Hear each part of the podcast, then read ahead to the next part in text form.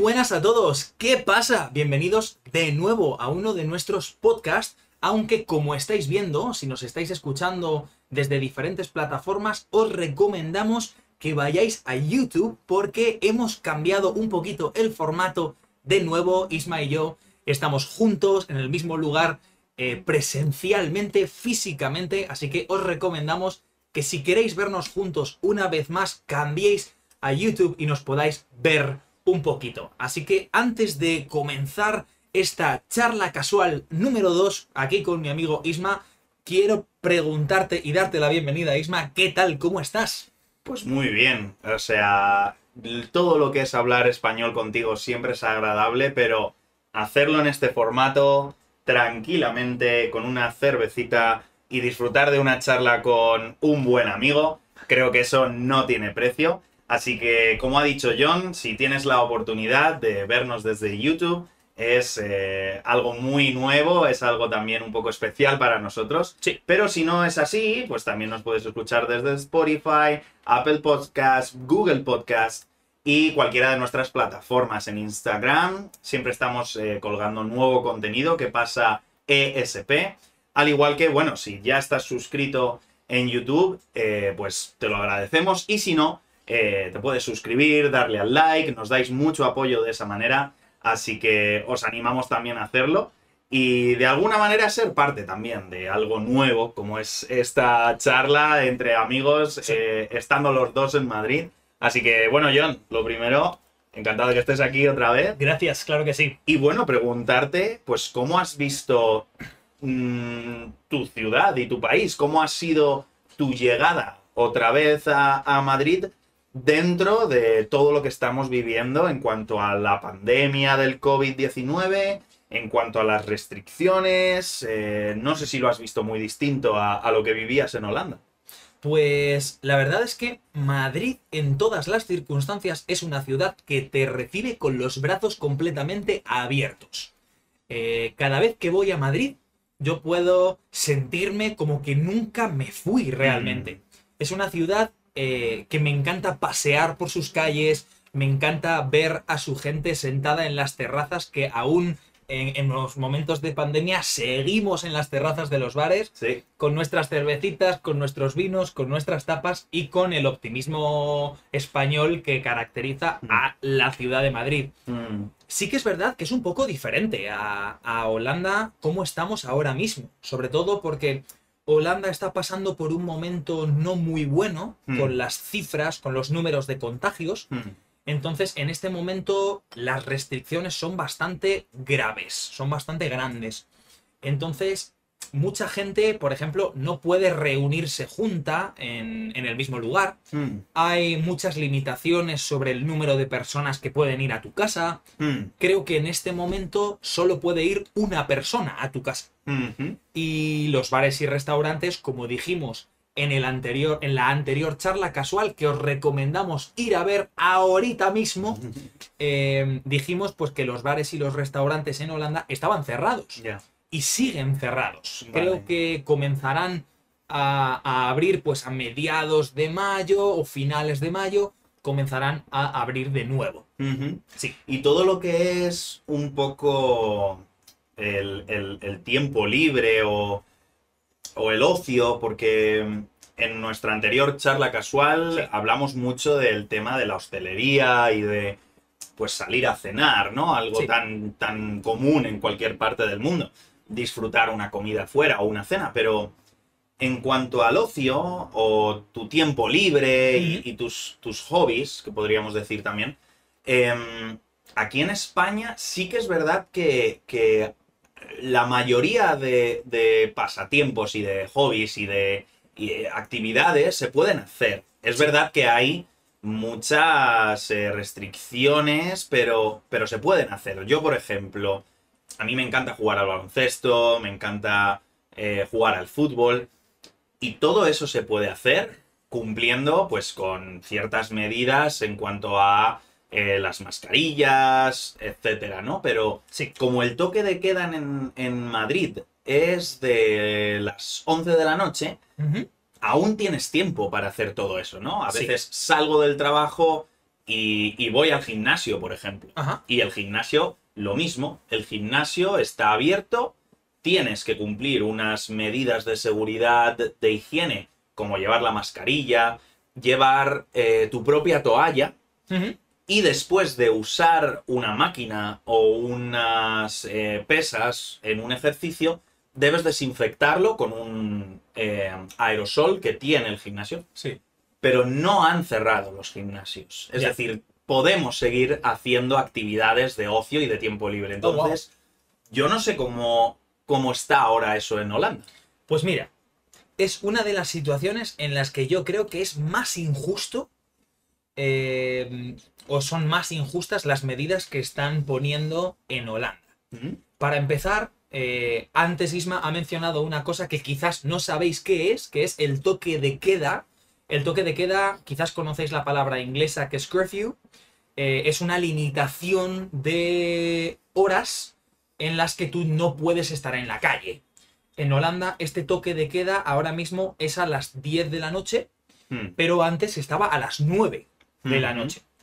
Eh, y los gimnasios allí están cerrados. Ah, Lo cual me parece absurdo considerando que, o viendo los estudios de, de contagios, de infecciones de COVID, Sí. en los gimnasios no es el lugar, por ejemplo en España, en el que más se contagia la gente. No, de hecho en España hace muy poco leí, me, me gustaría recordar dónde, pero no me acuerdo, leí que en España los contagios de COVID en gimnasios representan el 0,1% Sí, de los registrados en España. Sí. Entonces, mientras tú cumplas unas medidas de seguridad y de higiene, sí, no tiene por qué surgir nada grave. exacto.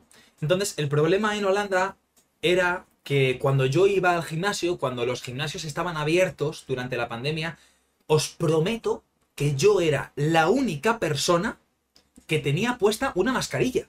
Mm, La única persona. Vale. Las personas que iban al gimnasio tenían una mascarilla al acceder al gimnasio y Mm. al salir del gimnasio, pero nunca durante los ejercicios. Vale. Entonces, eh, entiendo en ese sentido por qué los gimnasios están cerrados, Claro. pero no entiendo por qué no se obligan a las personas a eh, llevar mascarilla Mm, considerando que en este periodo de pandemia una de las cosas que más afectan a las personas es estar en casa. Claro. Con, eh, hemos visto durante esta pandemia cómo las, las- los números de personas con ansiedad, con depresión, han aumentado mucho. Y una de las cosas básicas para prevenir la ansiedad y ayudar en contra de la depresión es hacer deporte. Entonces no entiendo por qué los gimnasios están cerrados o por qué no han pensado en una alternativa para mantenerlos abiertos de alguna manera. Claro. Limitación de aforo o de personas, eh, poner la mascarilla obligatoria. Claro.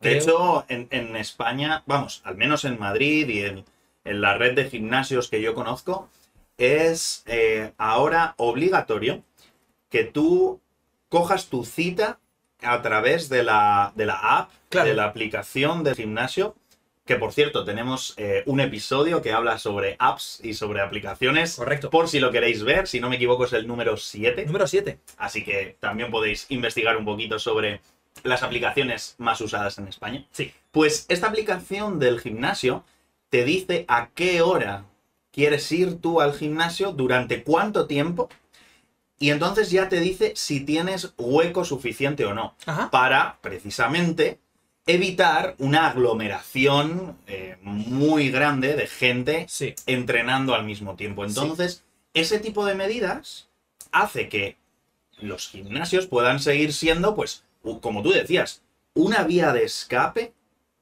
contra la depresión, la ansiedad que provoca estar quieto Sí. o estar encerrado. Pero sabiendo que, que esto no ocurre en Holanda, es decir, que los gimnasios están cerrados, etcétera, ¿qué otras alternativas hay? Porque yo veo aquí en Madrid, es eh, cada vez más común ver a gente pasear, Sí. ver a gente, pues, ir en bici, por ejemplo, salir a correr. Es decir, que incluso si los gimnasios cerrasen, aún hay diferentes vías y diferentes opciones para seguir haciendo ejercicio, seguir haciendo deporte al aire libre.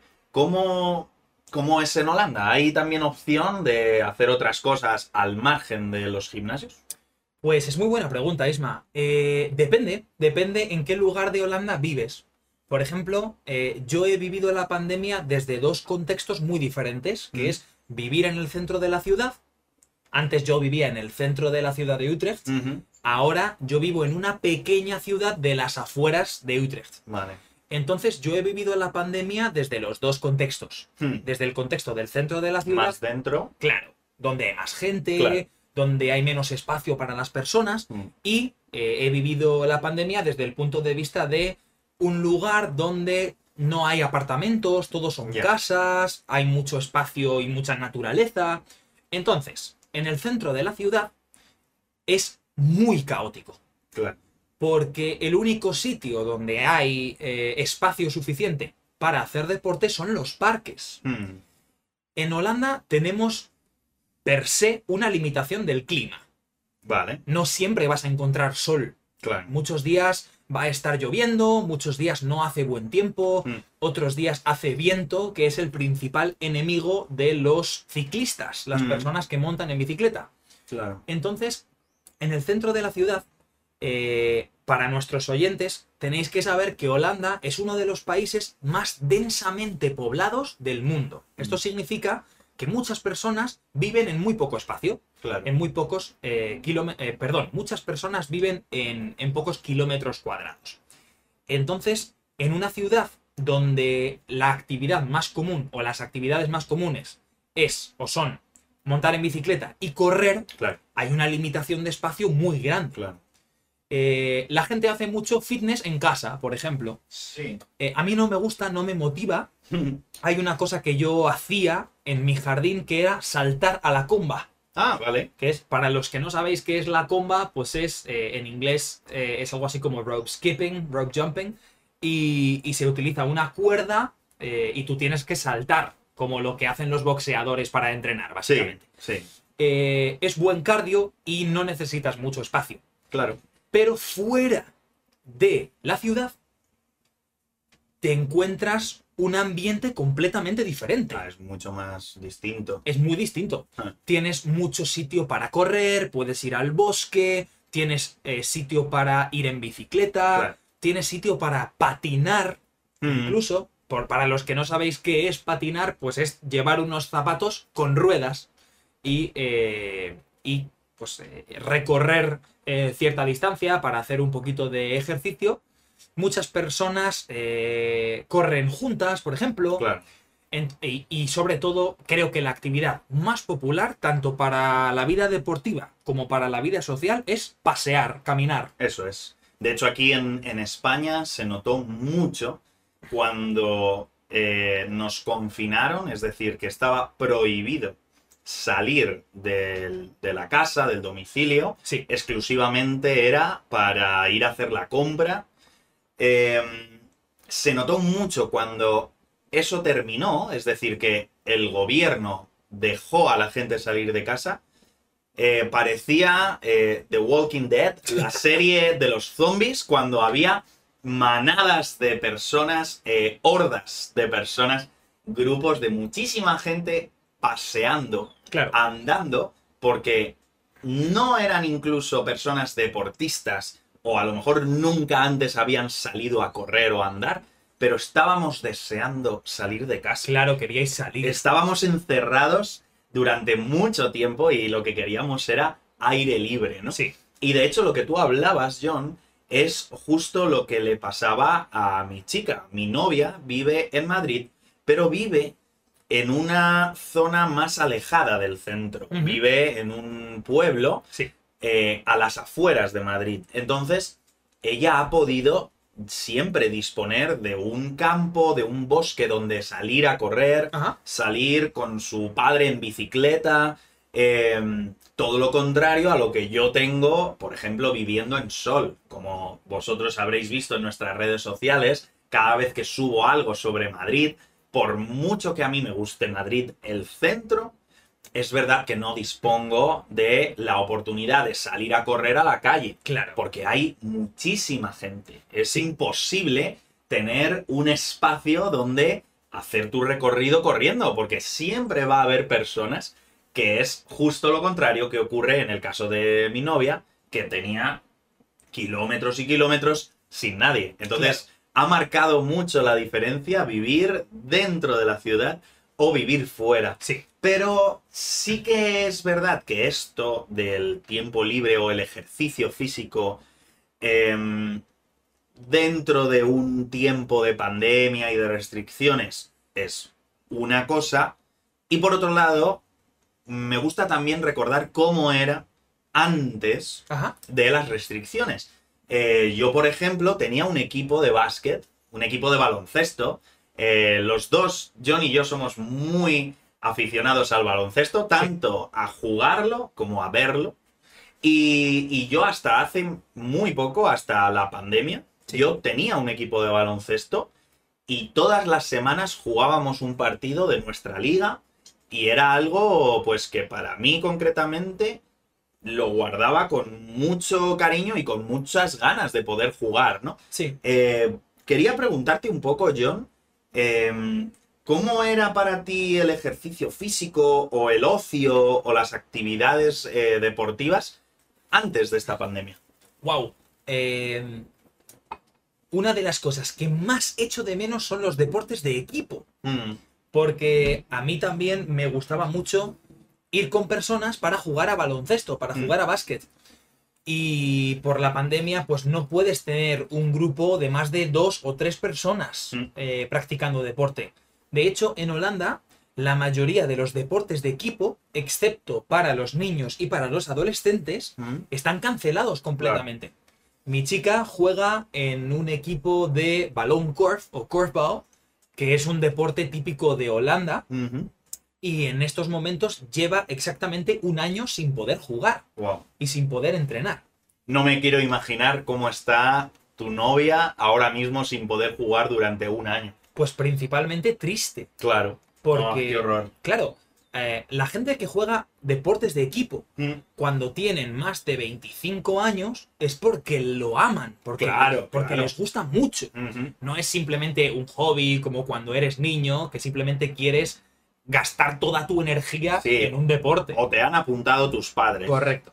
obligatoriamente a que hagas ejercicio y te canses. Sí, además que es una cosa muy común y creo que cada vez más, ¿no? Que los Mm. padres cogen a los niños, eh, niño, ve a la escuela y después de ir a la escuela vas a ir a chino, después a fútbol, después a español y después a tenis. Exacto. Entonces, eh, bueno, los pobres niños, pues muchas veces van a deportes obligatoriamente o podemos decir que la elección o su elección no es lo más importante. No. Pero los adultos deciden, los adultos deciden eh, practicar el deporte. Y en el caso de mi chica es una pasión que ella tiene, le encanta el deporte y es súper buena en ello. Mm, Entonces creo que esto tiene mucho impacto para la vida de los adultos, por lo que hablábamos, los gimnasios están cerrados, los deportes de equipo están cancelados. mm. Entonces leíamos el otro día en un artículo que durante el confinamiento lo más normal es que las personas ganen kilos Claro. o ganen peso. Peso. Eh, creo que era una media de 4 kilos por persona. Wow. Eso no es poca cosa. No es poca cosa, claro, tienes, tienes obligatoriamente a una persona horas y horas y horas trabajando en casa, estando en casa durante su tiempo libre, Sentado. sentado, eh, una vida sedentaria, Eso es. que llamamos, es una vida de estar en casa. Para que te hagas una idea y nuestros oyentes también, yo como profesor, que también te habrá pasado a ti, eh, durante el tiempo de pandemia he estado dando clases, preparando tareas, preparando actividades o trabajos, siempre sentado. Sí, Cuando yo en mi día a día, lo último que hago como profesor es sentarme. claro, eres muy activo. Estoy constantemente de pie yendo a una parte de la clase, a otra, ayudando a un alumno, ayudando a otro, una reunión de nuestro departamento de inglés en un sitio, reunión de departamento de español en otro. Wow. Entonces, el día a día de un trabajador ya representa, no diríamos una actividad física alta Sí. o elevada, pero sí que representa un ejercicio físico, podríamos decir, leve, pero Sí. un ejercicio físico. Sí. Al final yo subo escaleras, no me siento casi en ocho horas, salvo cuando voy a comer. Entonces, eso sí que lo hemos notado en España. Eh, todo el tiempo confinados en casa, al final era sentarte y lo que andabas era hasta la cocina o al baño Sí. y luego te volvías a sentar. Entonces, mm, como ejercicio físico, al final yo hacía un poco lo que John ha comentado un poco por encima. Yo me ponía en mi habitación vídeos de, de fitness y hacía ejercicios en casa, obviamente sin, sin pesas, porque no tengo en casa pesas, Sí. pero ejercicios de flexiones, de abdominales, de sentadillas, Sí. eh, un ejercicio físico para no solo eh, la parte física como tal, la parte del, del cuerpo, la parte estética, Estética, sí. pero sino también para la parte mental y emocional. Sí. Una, una persona sedentaria, es decir, que no hace ejercicio, eh, mentalmente sufre un bloqueo también. Sí. Sufre ansiedad, como decías tú antes, Sí. sufre estrés y de alguna manera tiene que echarlo fuera. Exacto. Entonces, eh, yo, vamos, estoy seguro que tú estás acostumbrado a, a buscarte algunas opciones dentro de tu propia casa. Decías antes la comba, por ejemplo. Sí, correcto. Em, todos son ejercicios con mi propio peso. Eso es. Como tú decías, pues eh, las flexiones, que es estar en, en el suelo doblando los brazos y Mm. empujando hacia arriba. eh, pues lo típico, ejercicios de cardio como burpees, jumping jacks, este tipo de cosas. Mm, eh, o ir solo a, a tirar unas canastas, a jugar a Claro. básquet solo. Claro. pero es muy desmotivante, es muy desmotivador, ¿no? Mm. Porque, porque lo yo creo que el factor más motivador de hacer deporte es que estás con personas. Claro. Y, y como tú habías dicho antes, en el trabajo, yo antes, antes de la pandemia, yo trabajaba en tres escuelas primarias. Mm, Entonces, para mí, algunos días tenía que cambiar de una escuela a otra en bicicleta, eh, ir del piso de abajo al piso de arriba con las clases Eso. hoy tengo que cambiar de clase a clase con un par de clics. Entonces, eh, claro, el único ejercicio físico que hago es flexiones de dedo, porque no hago más cosas, solo muevo el dedo, ¿no? Pero hablábamos en el, en el episodio número 6, en las clases online, en las clases en línea, hablábamos de las ventajas de la educación online, ¿no?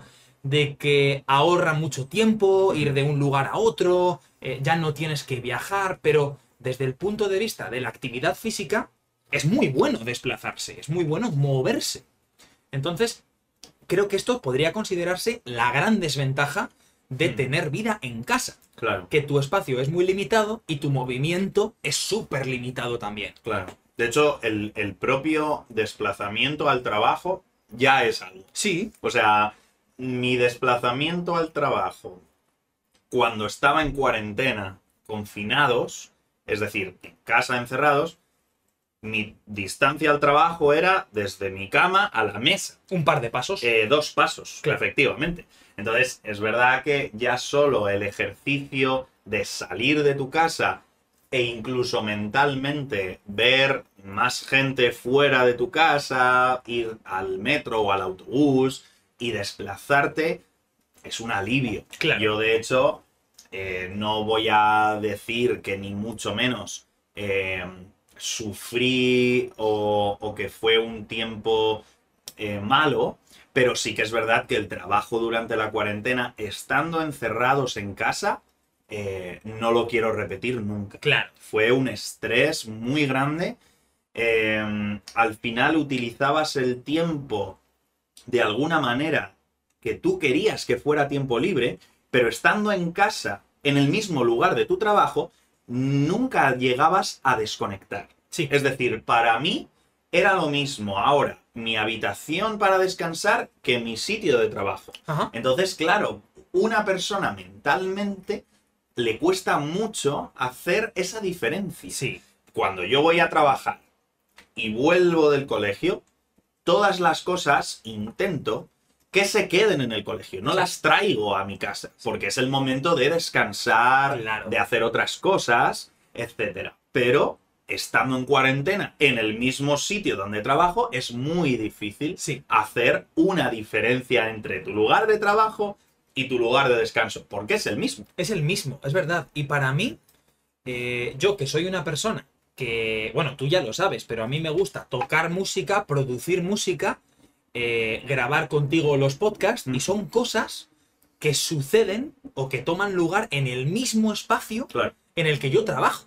claro. Entonces, eh, para las personas que nos están escuchando que quizás tienen este problema y no hay otra solución, no podéis cambiar de habitación o no podéis cambiar de, de espacio, de lugar de trabajo a vuestros hobbies, os recomiendo cambiar las luces. Mm, Por ejemplo, en mi. Si, si nos veis en- desde YouTube, podéis ver que en los últimos episodios del podcast, la luz desde mi cámara, desde mi vídeo, eh, está, es completamente diferente. Tengo unos, unas luces LED eh, de colores diferentes para mentalmente pues cambiar un poquito la atmósfera mm. y me ayuda, me ayuda a eh, cambiar mi espacio de trabajo sin cambiar mi espacio de trabajo. Efectivamente. Hacer un poco de, de trampa. Es un camuflaje. Exacto. Sí, es un camuflaje. Pues ahora que lo dices, cuando uno llega a cambiar em, esa parte de trabajo y de ocio o tiempo libre, Sí. mentalmente lo notas, pero físicamente, o sea, yo por ejemplo, cuando terminé la- la- el confinamiento, es decir, que ya podíamos salir, yo recuerdo ir corriendo a coger el autobús Sí. y llegar agotado. Muy cansado. Llegar sí. muy cansado Sí. a subir al autobús como intentando recuperar el aliento y habían sido, no sé si en total 30 o 40 pasos. Había sido una carrera eh, pues muy muy corta solo para coger el autobús Sí. y, me, y, y pude percibir, pude sentir que físicamente yo estaba en un momento muy malo. Porque yo en casa, pues como hemos dicho, ¿no? Yo hacía ejercicio. Y con mis amigos, eh, a modo de grupo, online, poníamos nuestros teléfonos y hacíamos ejercicio juntos. Era una manera de estar juntos, Sí, entre, entrecomillado, y motivarse, ¿no? Sí. pero, pero nunca habíamos podido dar carreras, hacer carreras, porque nuestras casas pues no son mansiones precisamente, no son eh, palacios donde tengo mucho sitio donde correr. Así que yo físicamente, cuando salí de casa después del confinamiento, sentía que no podía hacer una carrera sin agotarme. Yo no sé si tú pudiste sentir algo parecido. Igual, igual. De hecho, pienso que por cada día que estoy sentado, mis piernas envejecen un año. Porque, porque Es mucho. es mucho, pero, pero es real. O sea, yo siento cuando, por ejemplo, en el principio del confinamiento, cuando el gobierno de tu país te dice, no os preocupéis, van a ser solo unas semanas. Por cierto, gobiernos, sed más transparentes con las personas, porque no paráis de mentir a la gente y eso solo es negativo. Ser realista. Sí, por favor. Y contadle las- la verdad a la gente. Que la, la- la gente necesita escuchar la verdad. Eh, nuestros gobiernos nos dicen, tranquilos, son solo unas semanas, esto va a ser un poquito de tiempo. eh, entonces tú en ese momento no comienzas a hacer ejercicio en No, casa claro, claro. porque piensas, ok, eh, puedo volver a salir de casa en dos semanas. Pues no hay problema si vuelvo otra vez al gimnasio en dos semanas. Claro. No hay problema. Pero cuando vuelven a ser tres semanas, cuatro semanas, cinco semanas, tú piensas, bueno, ¿y ahora qué hago? Claro. Tengo que hacer algo de ejercicio porque llevo cuatro o cinco semanas sin hacer nada. Eh, también en algunos países como en España o en Italia, los confinamientos, los, lo- estar en casa fue muy, muy estricto, muy duro. Mm. La gente no, no podía salir de sus casas ni siquiera para andar o para correr, Claro. solo claro. para ir al supermercado. Entonces, eh, yo lo noté mucho en mis piernas, especialmente porque trabajo online. las rodillas, eh, todo, toda la, la zona de la pierna alta, Mm. los pies te duelen, se te ponen más grandes, se te hinchan. Sí. eh, eso lo notas. Sí. Y es una sensación horrible. Es como si tu cuerpo eh, se atrofia, se pone blando, se pierde la forma. Sí, Es horrible, no me gusta. pierdes el músculo. Sí, así que desde aquí queremos animaros a todos y a todas a mantener eh, una vida saludable. Sabéis que mm, sin ejercicio es muy difícil mantener un cuerpo sano, eh, pero también tenéis que acompañarlo con una buena dieta. Ah. Es decir, estar en casa no es una excusa para llenarte a M&M's o a patatas fritas eh, y hay que cuidarse un poquito. Así que Sí. creo que con este mensaje, Isma, podemos ir cerrando este capítulo. Sí, al final también últimamente somos expertos en dejaros eh, mensajes para la vida, ¿no? También tenemos nuestra propia ética y moral y queremos pues dejar siempre algún mensaje como algún consejo, pero bueno, siempre con humor, siempre desde, desde el respeto absoluto y por supuesto desde la oportunidad de que escuchéis esos consejos en español Correcto. que al final es lo que, lo que estamos haciendo aquí también. Una charla entre amigos que os sirva a vosotros para poder seguir aprendiendo español, mejorando vuestro nivel y por supuesto disfrutando mientras lo hacéis. Eh, lo normal no tiene que ser aprender un idioma de manera forzada ni de manera artificial, sino pues con este tipo de herramientas. Una conversación entre dos españoles, por ejemplo. Así que también os animamos a que lo compartáis si os gusta este contenido y vernos a nosotros dos y escucharnos a nosotros dos eh, hablar en español de nuestras eh, chorradas eh, o incluso de temas un poco más elaborados Sí. y un poco más serios. Este programa, este episodio de hoy eh, forma parte de algo diferente, una charla pues coloquial, casual y, nos encanta que podáis también disfrutarla con nosotros. Así que John, yo creo que lo podemos dejar aquí. Sí. Además, muchas gracias